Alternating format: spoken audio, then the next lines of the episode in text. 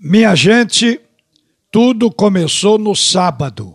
Foi um final de semana sem vitória, porque o Náutico perdeu já no sábado por 2 a 0 para a equipe do Havaí, jogando um futebol muito, muito diferente do que o Náutico apresentou naquelas primeiras 14 rodadas.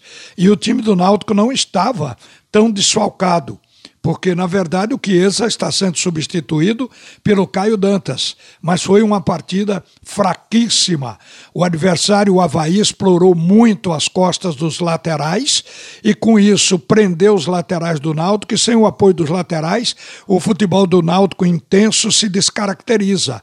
O meio-campo não foi bem porque o Jean Carlos, pela primeira vez nas últimas partidas, ele atuou mal a ponto de perder passe, errar passe, lançamentos curtos, muito fracos, e os adversários interceptavam, de forma que o Náutico não conseguiu apresentar o futebol esperado e cuja expectativa era para uma reação, porque se o Náutico tivesse ganho a partida, ele estaria dentro do G4. Caiu.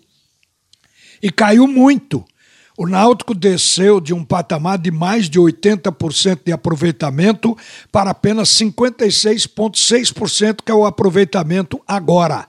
E a equipe está na sexta colocação. Você vê, saiu do G4 e saiu feio.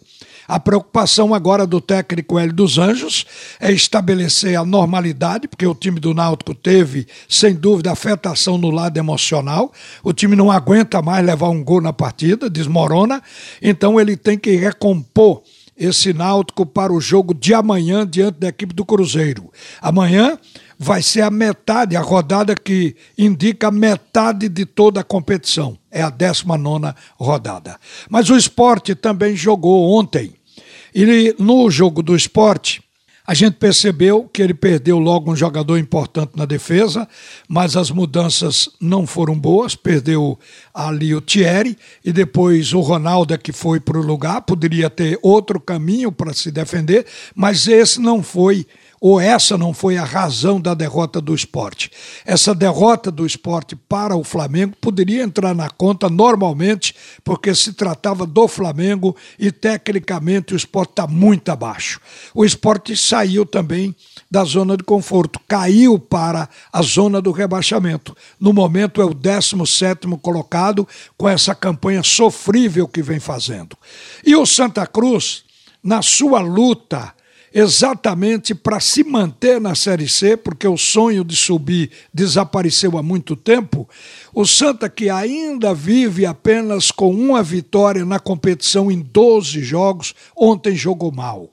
O time do Ferroviário foi bem melhor que o Santa Cruz, especialmente no segundo tempo. Emplacou cinco oportunidades de gol, todas perdidas cara a cara.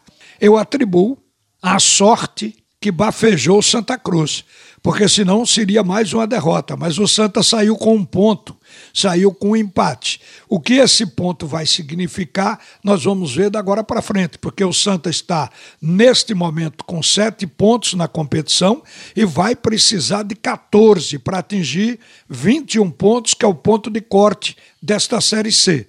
Então, tem que trabalhar para ganhar cinco partidas, que é para fazer exatamente os 14 pontos. Ou das seis que restam, ganhar quatro e empatar outras duas. Aí o Santa Cruz chegaria aos 14 pontos a que precisa para ter segurança de permanência. O Santa vai jogar contra Jacuipense, o jogo é no sábado, sete da noite lá na Bahia. A Jacuipense está com 10 pontos, mas também está na zona de rebaixamento, tanto quanto o Santa Cruz. Então o Santa Cruz precisa primeiro passar Jacuipense. Vai ser um jogo de seis pontos, mas para isso o Santa tem que melhorar muito, porque ontem a equipe de Roberto Fernandes não chutou uma bola boa de gol. É incrível, mas o time se desencontrou mostrou falta de entrosamento, não teve criatividade pelo meio e não teve definição no ataque. Ficou muito a desejar, o que a gente lamenta profundamente, porque foi o segundo jogo com esta equipe, que é a chamada equipe da esperança. Mas a vida continua. O Santa matematicamente ainda tem possibilidade. Uma boa tarde, minha gente. A seguir o primeiro tempo do assunto é futebol com Roberto Queiroz.